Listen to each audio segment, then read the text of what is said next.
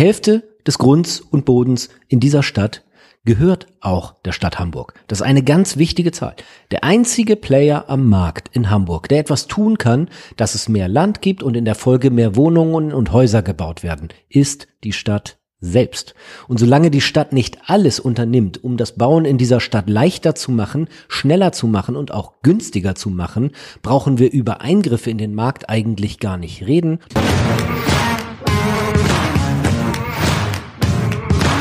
Dieser Beitrag wird euch präsentiert von der Initiative in meinem Stadtteil Wohnen bleiben, der Initiative für mehr Wohnungen und gegen Populismus. Sämtliche Informationen zu der Initiative findet ihr unter www.imswb.de. Das sind die Anfangsbuchstaben von in meinem Stadtteil Wohnen bleiben und dann ein .de. Moin und herzlich willkommen hier in meinem Podcast. Heute haben wir das große Glück, mit Michael Kruse zu reden. Michael ist Fraktionskollege in der Bürgerschaft und außerdem ähm, der jüngste Spitzenpolitiker, kann man sagen. Äh, ja, in der Bürgerschaft gibt's niemanden, der fast 84 geboren wurde und trotzdem schon Fraktionsvorsitzender ist.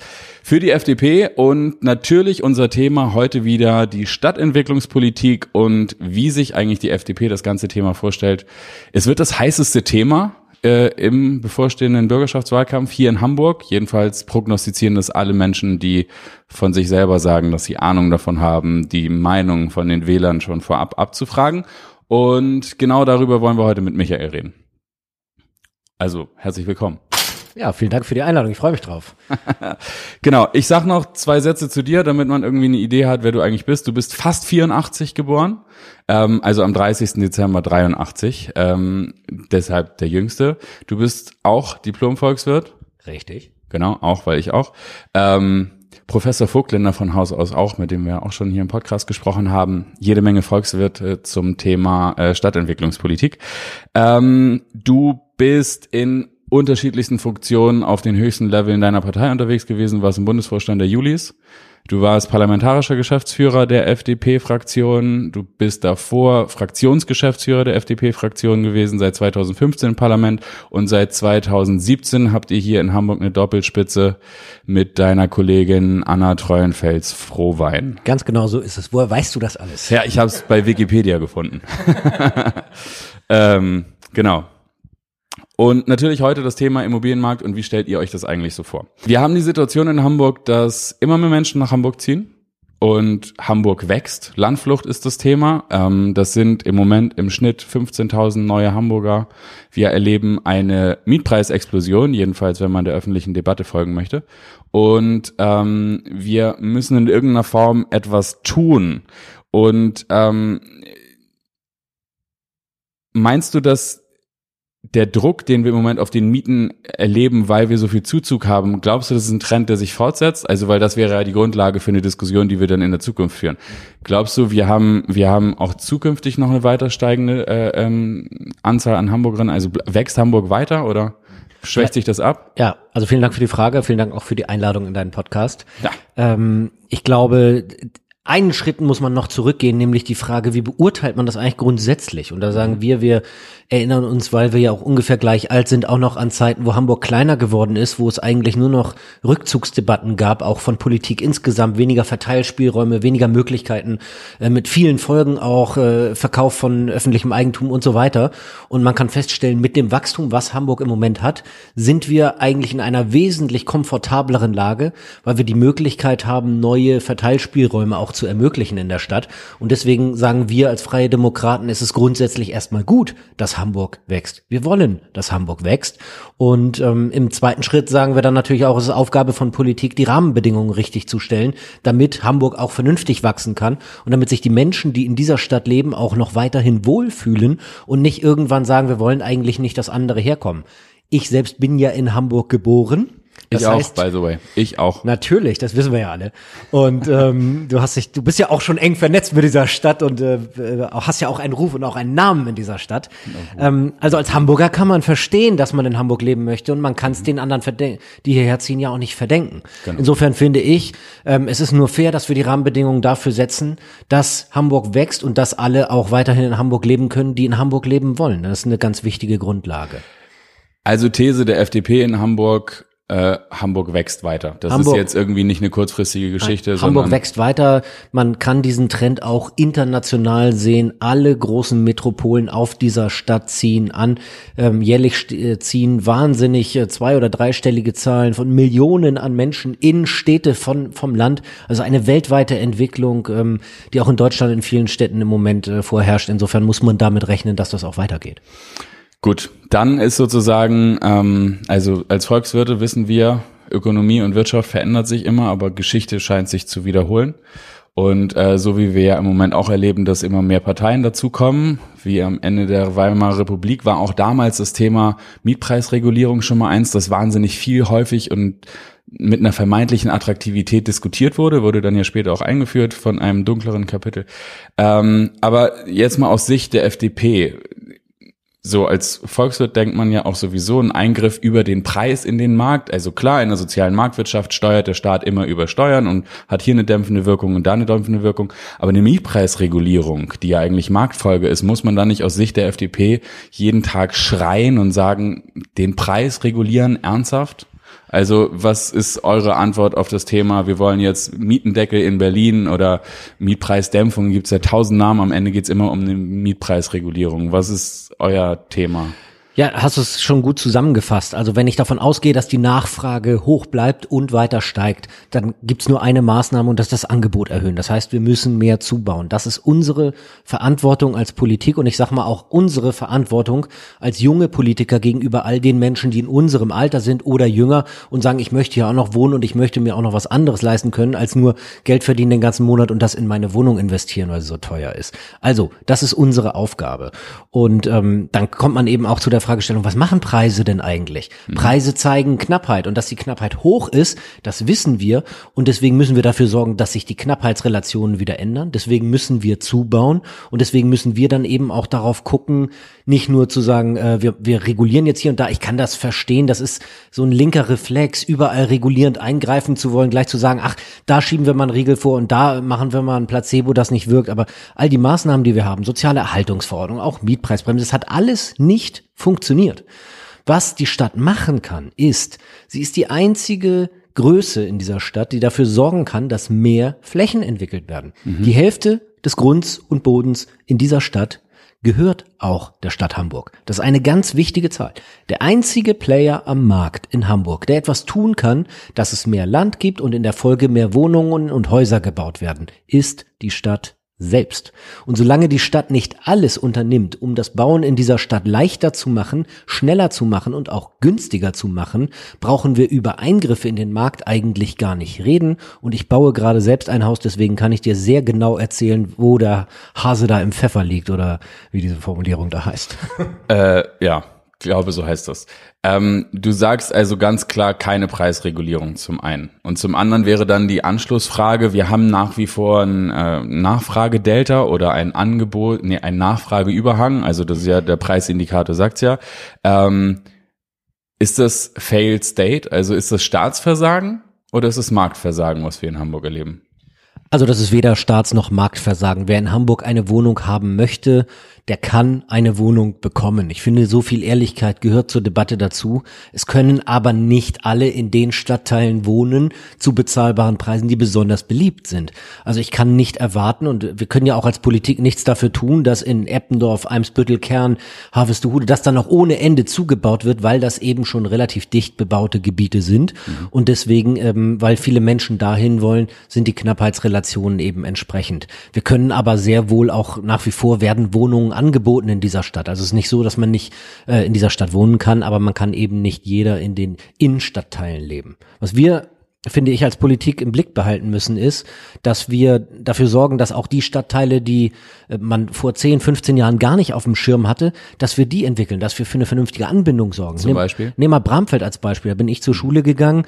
Ähm, der Stadtteil kriegt seit 50 Jahren eine U-Bahn versprochen. Es wird Zeit, dass wir die jetzt auch mal als Politik liefern. Ist ja jetzt geplant. Denn, ganz genau, ist auch geplant, finde ich auch mhm. äh, unterstützenswert. Äh, unterstützen wir auch aus der Opposition in der Bürgerschaft heraus, ähm, weil es einfach Zeit wird, dass wir diese Stadtteile anbinden und damit natürlich auch aufwerten und ein Stück weit lebenswerter machen und darüber natürlich auch eine, eine, eine bessere Verteilung ähm, sozusagen innerhalb Hamburgs bekommen. Also dass Menschen auch mal sagen, ich möchte genau dorthin ziehen oder noch mehr Menschen das sagen. Ähm, dann lass uns mal die einzelnen Politikfelder oder Maßnahmen zum Thema Stadtentwicklungspolitik äh, und Haltung der FDP dazu im Einzelnen einfach durchgehen, dass wir einfach mal schauen, wo steht ihr da und was ist eure Vision, wie entwickeln wir die Stadt. Ähm, das eine ist Mietpreisbremse hatten wir gerade schon, aber nun geht's ja bei der Mietpreisbremse auch um die Frage der Relation, also in, in, in welchem Verhältnis wird eigentlich der Mietpreis gedämpft äh, per Regulierung. Und ähm, nun gibt es gerade eine neue Studie der ähm, Center for Real Estate Studies, so heißt die Universität in Berlin, das ist die Akademie der Immobilienwirtschaft, glaube ich. Ähm, und äh, die sagt nun, dass die allgemeine Preissteigerung hinter der Mietpreissteigerung in Hamburg zurückbleibt. Also ist das für euch ein Thema, dass man sagt, so, also die Mietpreissteigerung Gibt es eigentlich in der wahrgenommenen Schärfe gar nicht, oder? So wie du es jetzt eben formuliert hast, müsste es sie geben. Also wenn die allgemeine Preisentwicklung hinter der Mietpreissteigerung zurückbleibt, dann ist ja die Mietpreissteigerung nee, andersrum, schneller. Genau, genau, okay. genau. Ich habe es andersrum. andersrum. Du, du hast Gut, dass wir drüber also sprechen. Inflation, Inflation größer, also Mietpreissteigerung größer als Mietpreisentwicklung in Hamburg. Laut dieser Studie. Ja. Seit 2000 bis 2019. Ja. Ja, das ähm, würde mich gar nicht wundern. Also ich kenne diese Zahlen bisher noch nicht, aber es würde mich nicht äh, wirklich wundern, weil wir eben auch ein paar Jahre hatten, in denen Anfang des Jahrtausends ähm, die Mietpreise sehr moderat nur gestiegen sind, teilweise auch stagniert haben. Also wir haben keine durchgehend äh, starke Steigerung. Wir sehen diese Steigerung natürlich in diesem Jahrzehnt, also seit 2010, 11 ähm, steigt es an und dann finde ich, gehört es auch zur Ehrlichkeit dazu zu sagen, was sind denn die großen Treiber? Also die Tatsache, dass wir jetzt seit 2010 eine Nullzinspolitik erleben ähm, auf europäischer Ebene, führt natürlich dazu, dass Menschen sich sehr günstig, sehr hoch verschulden können und das treibt natürlich Immobilienpreise gerade in den großen deutschen Städten, die eben vor acht, neun, zehn Jahren als unterbewertet gegelten, gegolten haben. Und ähm, deswegen müssen wir auch mal dafür sorgen, dass eben so eine ähm, Niedrigzinspolitik der EZB, die eigentlich mal als kurzfristige Maßnahme angedacht wird, dass sowas auch mal wieder beendet wird, weil wir eben sehen, äh, Wohnen und auch äh, Eigentum wird eben immer teurer und das Ergebnis äh, ist dann eben einer solchen Niedrigzinspolitik, dass die Menschen immer mehr Geld dafür ausgeben müssen und perspektivisch dann auch länger arbeiten müssen, weil sie eben nicht mehr so viel ansparen können. Und das ist eine, eine schlechte Entwicklung und deswegen finde ich, muss man nicht nur über kurzfristige Maßnahmen hier vor Ort reden, sondern muss auch mal äh, die globale Perspektive einnehmen oder zumindest die europäische Perspektive und sagen, wir müssen die Geldpolitik wieder in den Griff kriegen. Wobei jetzt die EZB unabhängig ist von der Tagespolitik. Das finden wir als Ökonomen auch ganz gut. Ja, das stimmt, aber wir sehen eben auch, dass es äh, erhebliche äh, sozusagen Zusammenhänge gibt zwischen den Entscheidungen, die im politischen Raum getroffen werden und den Maßnahmen, die die EZB mit ihren Zielen dann verfolgt. Nur wir müssen eben die Politik wieder so hinkriegen, dass die EZB ihre Ziele erreichen kann, ohne dass sie sämtliche ihrer Maßnahmen, die eigentlich nur für kurze Phasen geplant sind, dauerhaft ausspielt. Weil wenn die nächste Finanzkrise kommt, dann hat die EZB keinen Trumpf mehr im Ärmel und dann könnte es richtig bitter werden. Genau, nun hat, also lass uns kurz bei der EZB bleiben, weil ich die Perspektive Gerne. spannend finde. Ähm, die EZB hat nun gerade sozusagen die Strafzinsen, also den Negativzins nochmal weiter erhöht äh, auf dem Interbankenmarkt, um über Nacht als Sparkasse oder Bank oder so bei der EZB das Geld zu parken. Das heißt, es ist noch mal unattraktiver geworden. Das heißt, in Wahrheit ist das Geld noch billiger geworden. Und das sagt ja auch etwas aus über die Perspektive, die die EZB einnimmt. Also wenn sie sozusagen die Strafzinsen erhöht für das Interbankengeld, dann wird ja wahrscheinlich in der Perspektive der Preis für das Geld eher niedrig bleiben. Also im Moment gehen Menschen im Immobilienmarkt eher von so einer zehn Jahres Perspektive aus. Das ist nochmal zehn Jahre niedriges Geld. Das heißt, wir müssen irgendwie damit leben, oder?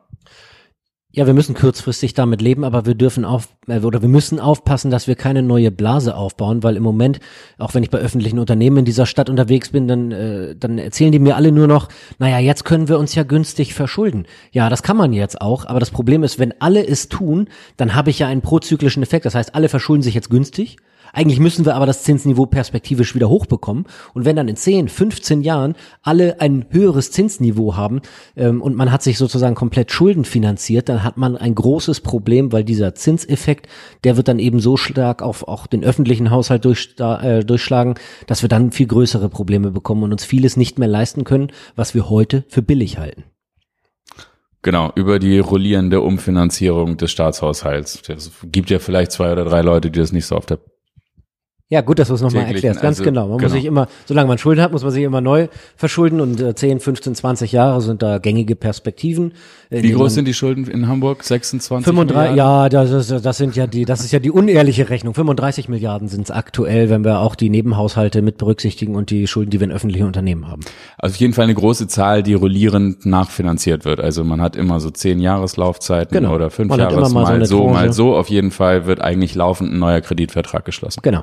Genau, deswegen ist Zinsentwicklung ja. immer unmittelbar auch so. im Haushalt. Und diese, genau. diese Geldpolitik, das hat eben sehr viel dazu beigetragen, äh, zu dem Effekt, den wir jetzt gerade sehen in den großen deutschen Städten, dass die Preise so stark anziehen. Gleichzeitig muss man aber sagen, du hattest es vorhin auch schon gesagt, es gibt eben auch einen nachfrageseitigen Effekt, also es ziehen Menschen zu genau. und die Knappheitsrelationen äh, werden angespannter.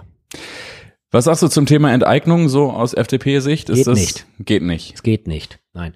Es gibt, Warum äh, geht's nicht? Es gibt ähm, äh, aus gutem Grund im, im Grundgesetz in Deutschland sehr hohe Auflagen dafür, unter welchen ähm, unter welchen ähm, Voraussetzungen man enteignen darf, äh, übergeordnetes öffentliches Interesse und so weiter. Und auch dann muss man es im Einzelfall begründen.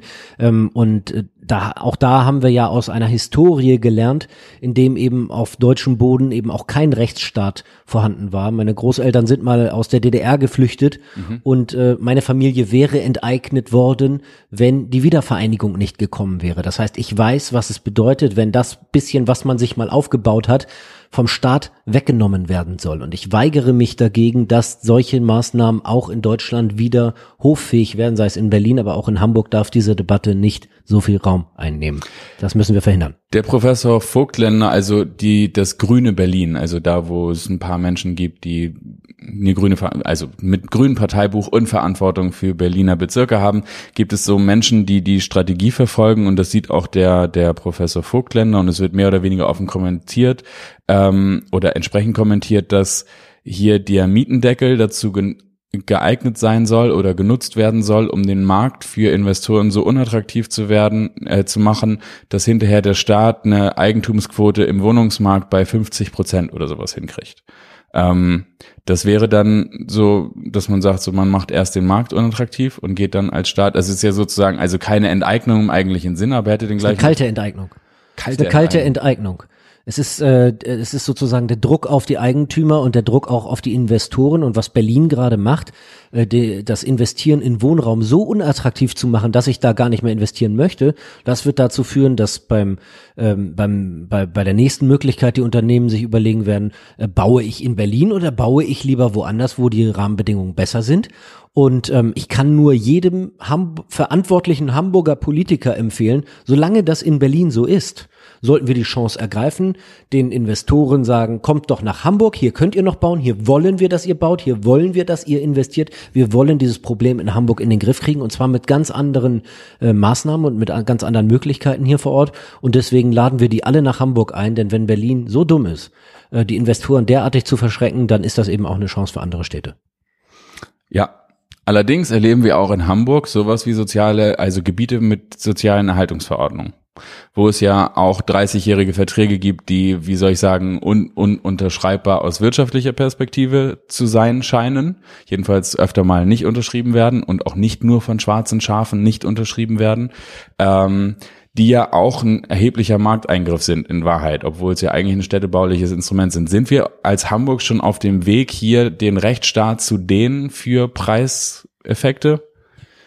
Also ich, mir fällt dazu immer ein Beispiel ein. Ich war gerade gerade Geschäftsführer der FDP-Bürgerschaftsfraktion geworden und war bei einer Fernsehdiskussion mit, hatte gar nicht selber diskutiert, aber traf auf eine ehemalige äh, Abgeordnetenkollegin der Grünen, ähm, die mir erzählte, also A16 Gehalt, also ordentliches Geld, ähm, netto deutlich mehr als äh, der Durchschnitt in dieser Stadt so zur Verfügung hat. Und die erzählte mir, sie sei jetzt nach Eimsbüttel Kern gezogen und äh, da gäbe es aber Gentrifizierung und das müsse jetzt mal mit einer sozialen Erhaltungsverordnung beendet werden. Und da ist mir so aufgefallen, dass die Dame, die da gerade hingezogen war, die Gentrifizierung personifiziert die sie dann selber im Weiteren kritisiert hat. Und sie hat für sich in Anspruch genommen, also dahin zu ziehen mit einem hohen Gehalt in ein tolles Gebiet und dann zu sagen, das geht jetzt aber nicht für andere und da müssen wir einen Riegel vorschieben.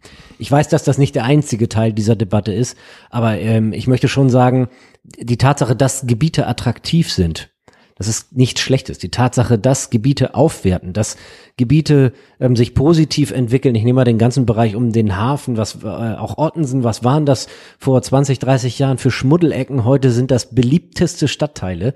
Ähm, es ist kein Mangel, wenn Stadtteile beliebter werden und einen hohen äh, Druck es da auch gibt ähm, und, und viele Menschen dahin wollen. Nein, unser Ziel ist es eben als verantwortliche Stadtentwicklungspolitiker dann auch dafür zu sorgen, dass andere Stadtteile eben auch attraktiv sind und dass Menschen da auch hinziehen wollen, weil es sich dann eben auch entspannt.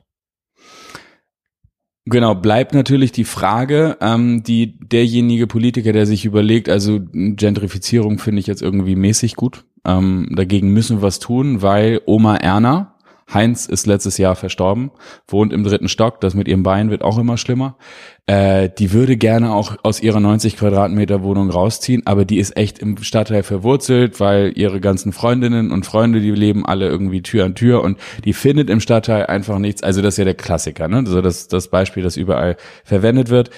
Wie fahren wir also in einer, in einer, ja, in einer Wohnungsbaupolitik soziale Härten ab?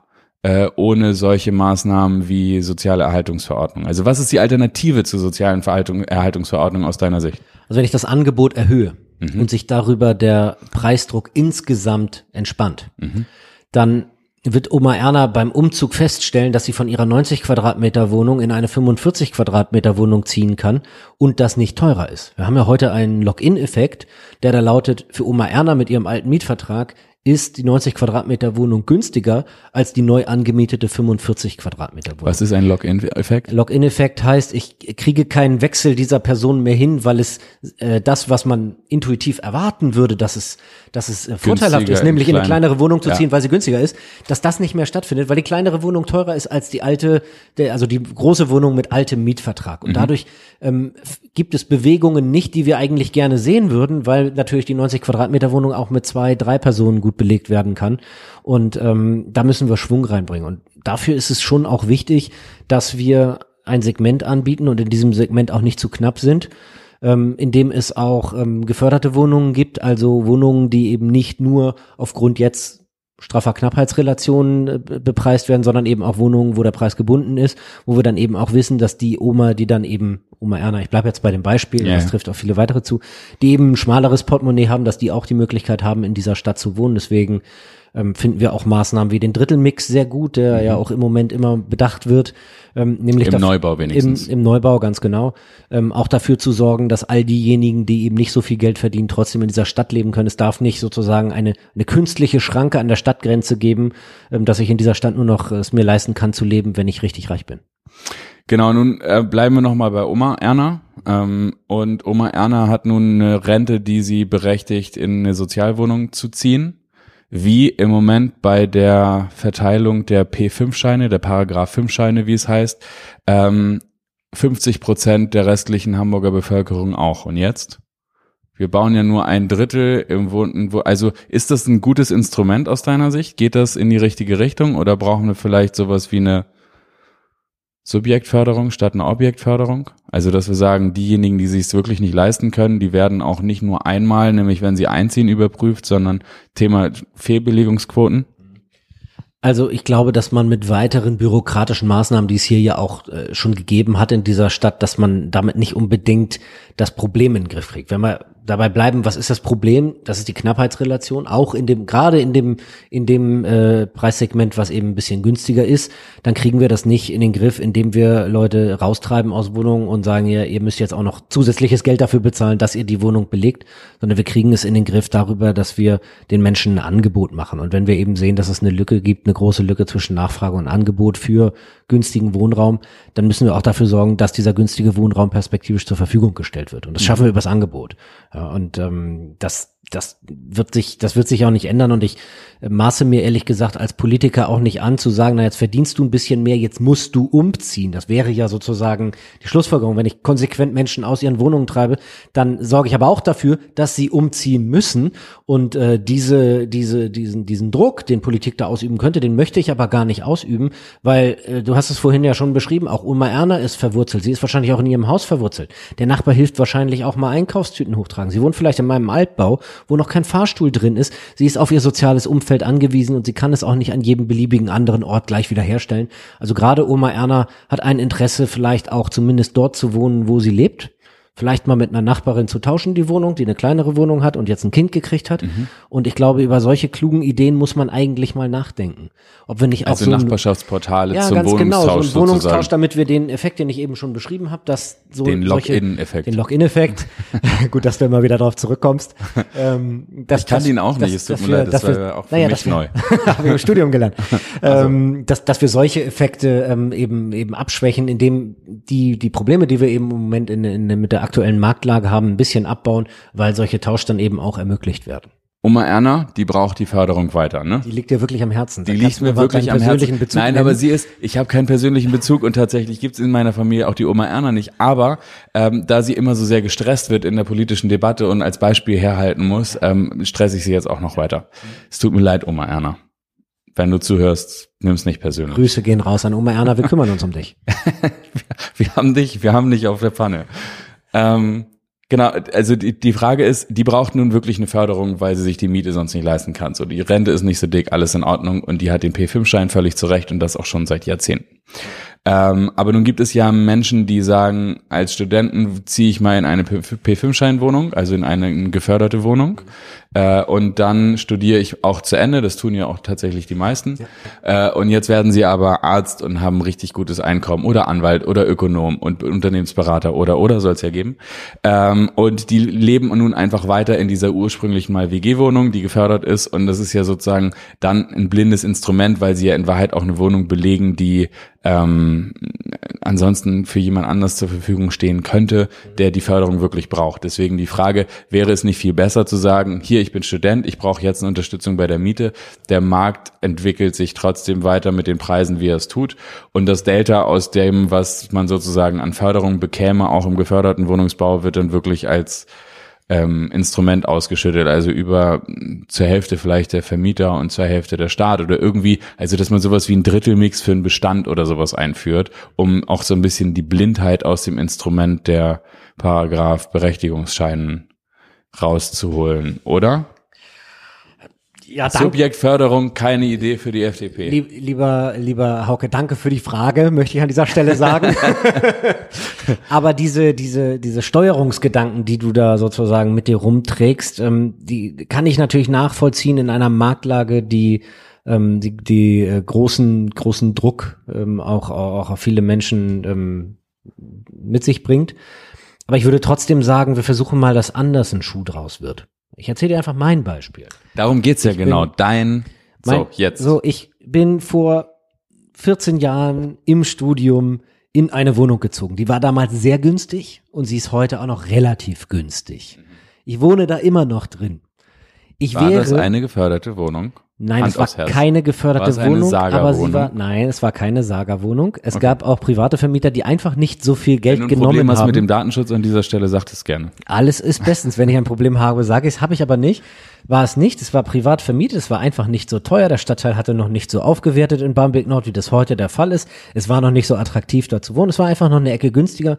Und ich habe mich damals dafür entschieden. Und ich sage dir, jetzt, wo ich ein bisschen mehr Geld verdiene als als Student, wäre ich längst weggezogen. Und ich habe ja auch erzählt, dass ich baue. Ich hätte längst fertig gebaut, wenn mir die Stadt nicht so viele Steine dabei in den Weg gelegt hätte. Und das ist mein Kernthema. Es gibt Menschen, die sagen, ja, ich wohne gerne in dieser günstigen Wohnung, möchte ich weiter bleiben. Und ich habe nichts dagegen, wenn die Menschen sagen, okay, ich möchte auch günstig wohnen. Ich werde das keinem vorwerfen.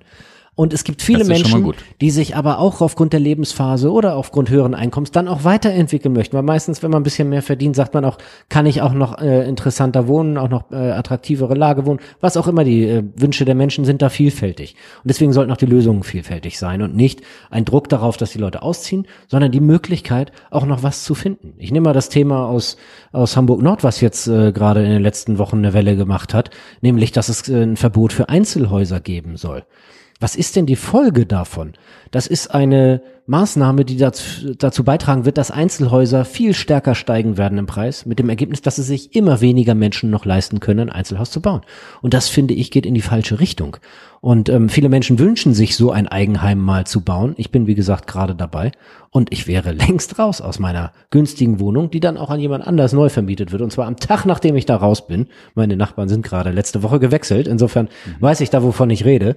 Und ähm, auf, die, auf diese Art und Weise wird ein Schuh draus. Das heißt, die Stadt muss dafür sorgen, dass jeder, der bauwillig ist, die Möglichkeit bekommt ähm, und dann auch schnell eine Genehmigung für das, was er möchte. Und da müssen wir uns eher ein bisschen öffnen und ein bisschen auch dafür sorgen, dass nicht ähm, diejenigen, die vielleicht sagen, ich bin hierher gezogen, aber jetzt will ich nicht, dass hier irgendwie nebenan noch gebaut wird, dass die sich durchsetzen. So eine Not in my backyard Mentalität, so eine ich Nimbi. find's hier nett, ja genau, äh, ne, St. Florians Prinzip. Mhm. Ähm, das finde ich darf sich beim Wohnungsbau nicht durchsetzen, aber das sehen wir an vielen Stellen in der Stadt, dass es da auch bei, bei neuen Bauprojekten massive Widerstände gibt. Und da finde ich, ist es unsere Verantwortung als Politik, dafür zu sorgen, ähm, dass auch andere Menschen eben noch einen Platz zum Bauen finden, noch eine Wohnung finden können und darüber kriegen wir auch den Markt insgesamt in den Griff.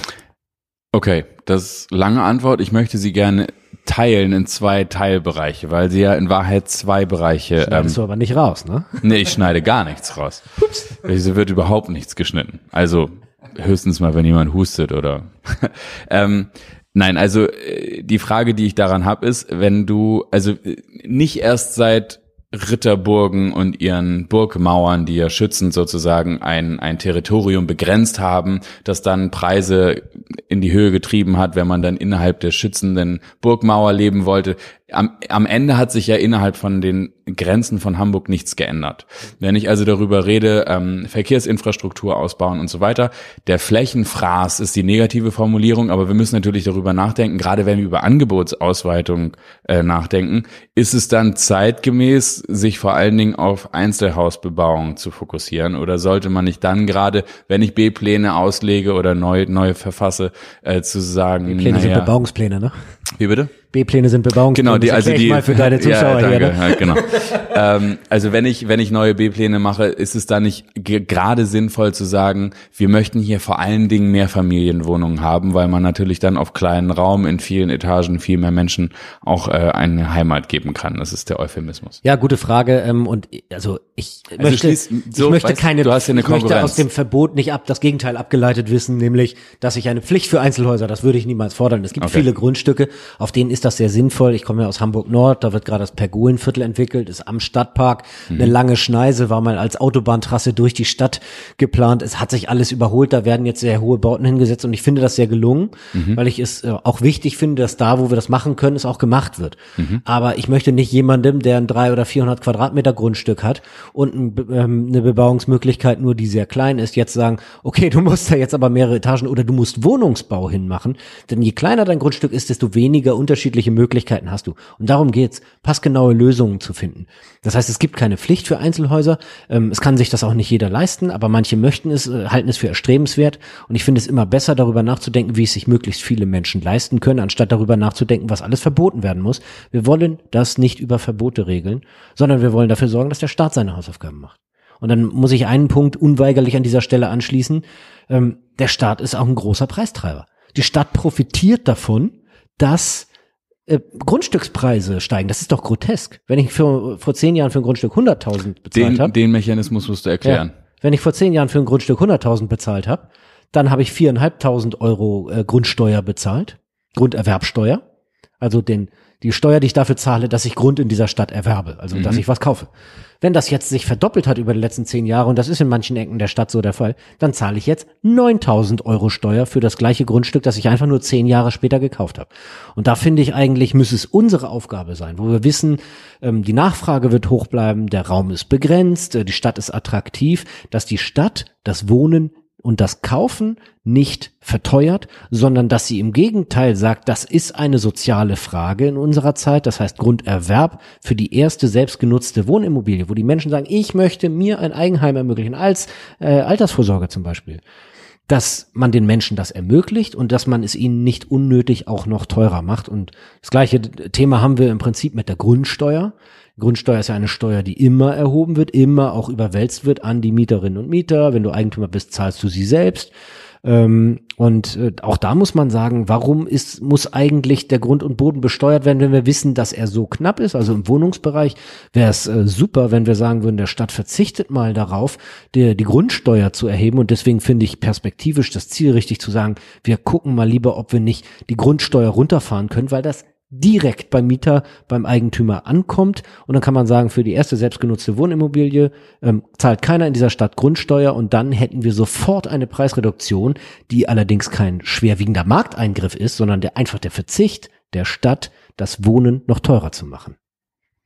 Also ein Plädoyer gegen Grunderwerbsteuer und ähm, also für die erstgenutzte selbst äh, äh, eigene Immobilie. Ganz genau, wer die zehnte äh, Wohnimmobilie äh, oder Immobilie sich kauft, äh, der der kann das nicht mehr mit äh, sozusagen seinem eigenen Wohninteresse begründen, sondern der ist dann ein Investor. Das halten wir auch für legitim. Es ist auch notwendig, aber ähm, es ist natürlich nicht notwendig, dass ein solcher Fall dann nicht besteuert wird, sondern wir sagen, derjenige, der sich ein bisschen was anspart, um ein bisschen Eigentum zu erwerben, auch damit Verantwortung für sich selbst übernimmt, mhm. ähm, der sollte dabei vom Staat nicht behindert werden. Okay, ähm, Nachfrage dazu, bevor ich zu den steinigen Weg, äh, zu deinen steinigen Weg zum Eigenheim komme.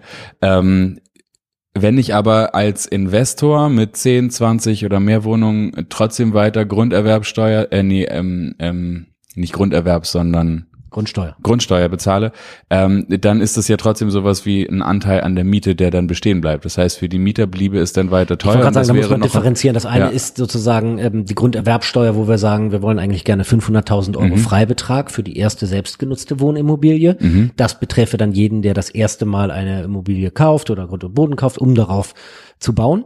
Und das andere ist die Grundsteuer. Bei der Grundsteuer, die wird immer überwälzt. Ja. Also die zahlt immer derjenige, der dort lebt. Und da Mietet. muss man dann, ja, zum Beispiel auch der Mieter, wie gesagt, der Eigentümer, der Mieter. Und da muss man dann natürlich ein Modell finden, wo man sagt, das ist nicht, äh, nicht etwas, ähm, was sich irgendwie am Eigentum orientiert, sondern das muss für alle gelten, die, die dann eben äh, dort leben.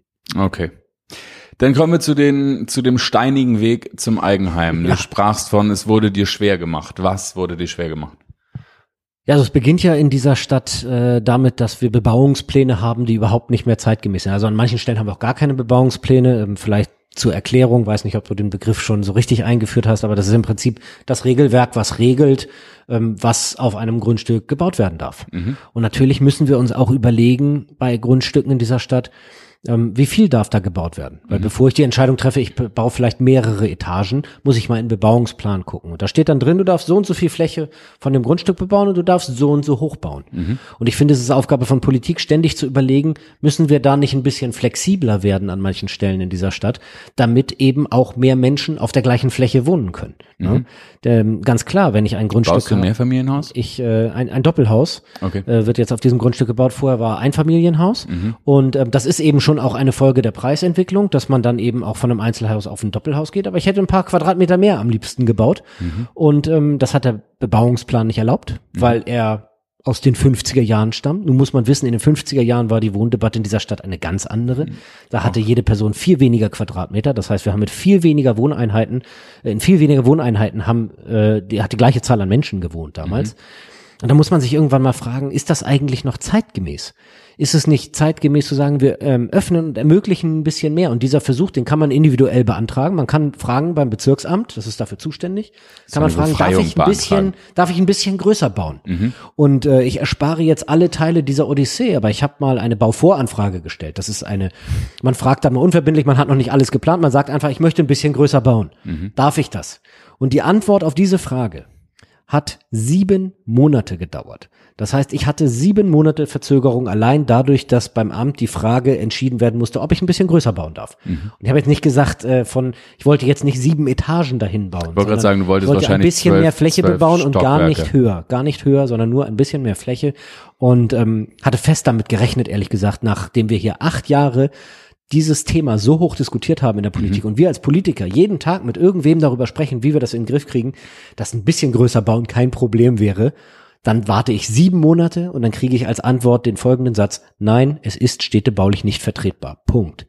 Für diesen Satz und diese Erkenntnis hat die Behörde sieben Monate gedauert, gebraucht. Mhm. Und das sind sieben Monate, die ich später die günstige Wohnung freimache, die ich noch habe. Das sind sieben Monate, wo da nicht jemand einziehen kann. Das sind sieben Monate Verzögerung in dem Projekt, das auch dazu beiträgt, dass wir die Mieten in dieser Stadt wieder in den Griff kriegen. Und die sieben Monate waren jetzt nicht das einzige. Ich gehe jetzt nicht in alle weiteren Details, aber da habe ich äh, gelernt, wir als Politik haben längst verstanden, dass sich viel ändern muss, aber wir müssen dann eben auch die Rahmenbedingungen in dieser Stadt so setzen, dass sich schnell was verändert und das ist in den ähm, in den Ebenen der Bezirksämter, die das umsetzen müssen, noch längst nicht angekommen überall. Im Schnitt dauert es angeblich nicht länger als drei Monate, so einen Vorbescheid zu bekommen. Das heißt, du warst einer der wenigen Unglücklichen, bei denen es länger gedauert hat. Tja, was nützt mir denn dieser Schnitt, wenn mir der Sachbearbeiter dann sagt, na ja, der Antrag ist immer unten im Stapel, weil da habe ich keine Frist. Bei allem anderen, was ich so bearbeite, habe ich Fristen und irgendwann, wenn ich gerade mal nichts mit Frist habe, dann kommt der Antrag dran. Aber bis dahin weiß ich nicht. Und wenn was Neues mit Frist reinkommt, dann kommt das oben auf den Stapel und Ihr Antrag ist unten. Wenn ich diese Aussage bekomme, mhm. dann muss ich die mal kurz übereinander legen. Ich möchte gar nicht der Person zu nahe treten, sondern ich muss die übereinander legen mit dem, was wir als Politik wollen. Und dann kann ich nur nur sagen, das wollen wir nicht. Wir wollen nicht, dass der Zustand so ist. Das heißt, auch die Bauvoranfragen müssen mit einer Frist belegt werden und dann und? kommt man eben dazu, dass das schneller bearbeitet wird. Und dann müssen wir vielleicht auch hier und da noch ein bisschen mehr Personal zur Verfügung stellen. Ähm, aber in jedem Fall ist es unbefriedigend, wenn Menschen, die in dieser Stadt was ermöglichen wollen, daran quasi gehindert werden. Mhm. Das ist sozusagen Wohnungsbauverknappung auf dem Genehmigungsweg, wenn man so will. Äh. Und dann geht die Odyssee ja weiter. Also wenn ich eine Genehmigung habe, dann kriege ich jede Menge Kopien, zum Beispiel vom Bebauungsantrag, die muss ich dann woanders wieder einreichen, dann brauche ich eine, äh, muss ich eine Luftbildauswertung machen, um zu zeigen, dass eben keine, äh, dass eben keine Kampfmittel auf meinem Grundstück sind. Ich meine, da wo ich baue, da sind, äh, da sind nirgendwo Kampfmittel. Äh, die Bilddaten sind auch Jahrzehnte alt. Also ich erwarte eigentlich, dass es einen digitalen Antrag gibt, dass ich die Unterlagen online einreichen kann, dass der Sachbearbeiter das nicht nur klärt, dass es genehmigt wird, sondern dass es im Hintergrund an alle verteilt wird, die damit betroffen sind. Das sind die Versorger, Gas, Strom, Fernwärme, ähm, Telefon, dass das alles im Hintergrund geklärt wird. Und wenn ich da anrufe und sage, können Sie bitte bei mir bauen, dann haben die längst die Unterlagen und wissen, dass das genehmigt ist. Da könnten wir so viel Geschwindigkeit reinbringen und das führt dann eben auch dazu, dass wir die Probleme schneller in den Griff kriegen. Okay, Siehst, also, ich werde da ein bisschen, äh, ich muss da ein bisschen mehr erzählen zu, aber man erlebt wirklich so viel. Also jeder, der baut, kann hinterher auch ein Buch drüber schreiben. Und ähm, ich kann auch ein Buch darüber schreiben, wie wir Bauen in dieser Stadt besser machen und schneller machen und damit eben auch für bezahlbare Mieten am Ende sorgen. Digitalisierung das Stichwort. Gut, hatte ich mir hier auch aufgeschrieben in der Vorbereitung. Habe ich jetzt schon weggegrätscht, ne? Genau. ja. So Bauer, Dauer für die Baugenehmigung kann, kann und so. Wolltest du dazu noch ich, was sagen? Ja, jetzt? Ja, hat ewig ja, gedauert, nee. habe ich ja erzählt. Formal dauert es zwei Monate, dann muss das Amt Drei. antworten. Ja, ja, ja, aber zwei Monate ist die Frist fürs Amt. Okay. Und dann kriegt man als Antwort, können Sie noch mal eine andere, ein anderes Format beibringen oder können Sie noch mal einen anderen Maßstab? Können Sie die gleiche Zeichnung noch mal in einem anderen Maßstab? Mhm. Und dann läuft die Frist neu. Das heißt, äh, ein Amt, das die Frist verlängern möchte, findet immer einen Weg, diese Frist zu verlängern. Wir müssen dafür sorgen, dass es nach zwei Monaten durch ist, weil nicht nur einer sagt, ich prüfe das und sage, ob es okay ist oder nicht, sondern wir brauchen Case Manager. Menschen, die sagen, ich bin projektverantwortlich. Wenn du privater Mensch Hauke Wagner jetzt mal bauen möchtest und du kommst zu mir, dann sorge ich dafür, dass möglichst schnell sichergestellt ist, dass du das kannst. Und dann erkläre ich dir, wie die Rahmenbedingungen da sind. Und dann kläre ich dir, was du einreichen musst. Und dann gebe ich dir eine Liste. Und das reichst du bei mir alles digital ein. Und ich regel das dann. Also im Moment brauchen wir da nicht viel mehr häufig, Personal. Hat, nein, man braucht eine andere Mentalität in den Behörden. Man hat den Eindruck, man wird abgewehrt und jeder zusätzliche Antrag ist zusätzliche Arbeit. Und das darf nicht sein, sondern es muss ein Interesse bei den Sachbearbeitern geben, dass die Projekte positiv beschieden werden. Mhm. Und ich würde da auch mal drüber nachdenken, ob man dann nicht auch einen finanziellen Anreiz geben kann, weil diejenigen Sachbearbeiter, die sich da sehr anstrengen und sagen, mir ist das wichtig, ich möchte da was voranbringen, ich möchte den Menschen helfen, ich will nicht Steine entwickeln, ich will die wegräumen, die finde ich, sollten wir auch ein bisschen belohnen. Okay. Ich weiß nicht, ob es diese Möglichkeit gibt im Beamtenrecht, aber das ist dann. Die Tatsache, dass das Beamtenrecht hier strukturell über 100 Jahre alt ist, heißt ja nicht, dass wir als junge Abgeordnete, die wir ja nun mal sind, äh, gleich nur noch sagen können, äh, ja, das ging noch nie und deswegen wird es niemals gehen, sondern dann muss man sich eben. Seit wann ist das keine legitime man, Antwort? das war noch nie eine legitime Antwort, aber es ist häufig ein Ach Versuch so. von Politikern, sich durchzumogeln. Aber ah. ich habe auf dieses Durchmogeln keine Lust, weil ich das Thema für wirklich ernst halte. Ist es, ist es wollen das nicht auf die leichte Schulter nehmen. Ähm, Digitalisierung, vielleicht, das hattest du ja eigentlich als Stichwort angesprochen. Ja, wie, wie läuft denn das heute mit der Digitalisierung? Also ich muss meinen Bauantrag vierfach unterschrieben einreichen, die gleichen mhm. Exemplare viermal.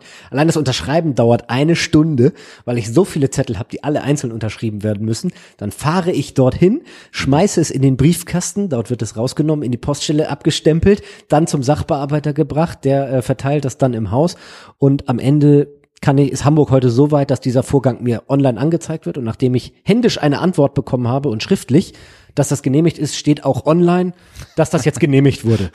Also eine solche Online-Lösung, die kann ich mir schenken, sondern es geht darum, den ganzen Prozess online aufzusetzen und sich zu überlegen, wie können wir ihn dadurch beschleunigen. Wenn ich einen schlechten analogen Prozess digitalisiere, habe ich einen schlechten digitalen Prozess. Wir müssen diesen Prozess besser machen und dann technische Möglichkeiten nutzen, um das Ganze zu beschleunigen. Okay, ich frage jetzt nicht nach den Details, weil wir die App-Beschreibung jetzt gerade nicht abfordern, aber irgendwann kommen wir dazu. Lade dich dann ein, wenn wir Einweihungsfeier machen. Ja, Aber genau. Auch Einweihungspodcast. Gerne, auch gerne schon vorher. So. Baustellenfrühstück. Ja, genau. Mit Hauke Wagner. Oder so. Kapital, Auf dem Gerüst noch ist Kapital, es möglich. Einsammelrunde. Jetzt das Thema, eigentlich gehört es noch zum Thema soziale Erhaltungsverordnung, aber äh, wir reden ja immer mal wieder auch über Verdrängung in den Quartieren und ähm, was sie tun können, damit diese Verdrängung nicht stattfindet. Und ich dachte mir, ein Thema, das eigentlich gerade bei dir gut platziert ist oder zu dem du vielleicht was sagen willst, ist das Thema Wohnungseigentum. Meinst du, es ist eine Lösung? Also Wohnungseigentum, Lösung wofür ist ja die Frage. Was ist das Problem? Gegen Verdrängung, gegen aus, Verdrängung. Den, aus den Quartieren. Ähm, ja, tue ich mich schwer, da jetzt so einen direkten Zusammenhang aufzumachen. Ich glaube, ähm, es gibt eine Entscheidung von Menschen, die sagen, ich möchte gerne Wohneigentum aufbauen. Ich finde das aus meinem persönlichen Hintergrund auch eine sehr nachvollziehbare Entscheidung, möchte das eben auch vielen ermöglichen, habe ich ja jetzt auch verschiedene Sachen zu dargestellt, wie ich das gerne machen möchte. Und ähm, ich finde dann, dass es nicht Aufgabe des Staates ist zu definieren, ob es Wohneigentum gibt. Das heißt, es gibt auch viele Menschen, die ziehen in eine Mietwohnung und die sagen irgendwann, jetzt habe ich ein bisschen mehr Einkommen und ich möchte die Wohnung kaufen.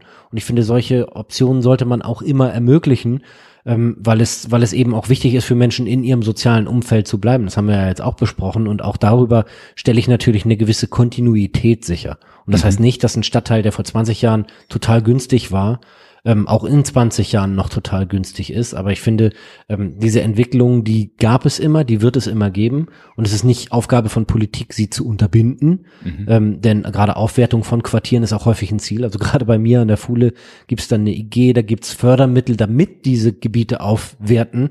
Und mit der Aufwertung ist dann eben auch ein Anstieg der Preise, ähm, steht, steht damit in Zusammenhang oder geht damit einher. Mhm. Das heißt, wenn wir auf der, am Anfang immer sagen, wir wollen die Gebiete aufwerten, können wir uns am Ende nicht beschweren, dass sie aufgewertet haben haben, sondern wir müssen dafür sorgen, dass wir eben über die Gesamtausweitung des Angebots dafür sorgen, dass es genug attraktive Ecken in dieser Stadt gibt und dass ich eben nicht nur in die teure Ecke ziehen kann, die besonders attraktiv ist, sondern dass es auch immer Stadtteile gibt, wo man sagt, ah, da ist noch ziemlich günstig und da wird's gerade richtig cool.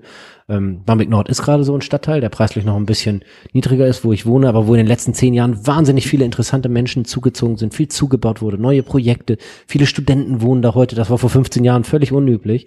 Und ähm, da meine ich, ist es immer die Aufgabe von Politik, einen Schritt voraus zu sein, zu sagen, was, was kommt eigentlich als nächstes, mhm. wo müssen wir als nächstes die Rahmenbedingungen richtig zu stellen.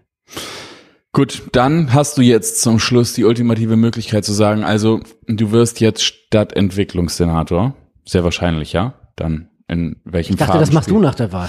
Nee, ich weiß nicht. Also frag mich nochmal, wenn es noch keiner angerufen. Genau, ja? hat jetzt noch keiner gefragt, aber vielleicht qualifiziere okay. ich mich ja gerade. Ähm, ich weiß nicht, ob ich bei einem Sozi anrufen würde, wenn ich die Möglichkeit hätte, es zu entscheiden, aber auch davon sind wir, glaube ich, noch eine Ecke weg. ähm, was ist, aber wenn ich einen Sozi anrufen müsste, würde ich wahrscheinlich dich anrufen. das haben wir auf Tape. Sehr gut. So, und jetzt aber, ähm, wenn, wenn du die Verantwortung hättest, was würdest du konkret tun? Also so dein drei Punkte sofort äh. Wir haben Preisdruck, als Indikator für zu wenig Wohnungen. Was tut Michael Kruse ganz frisch im Amt sofort? Ja. Erster Tag sofort.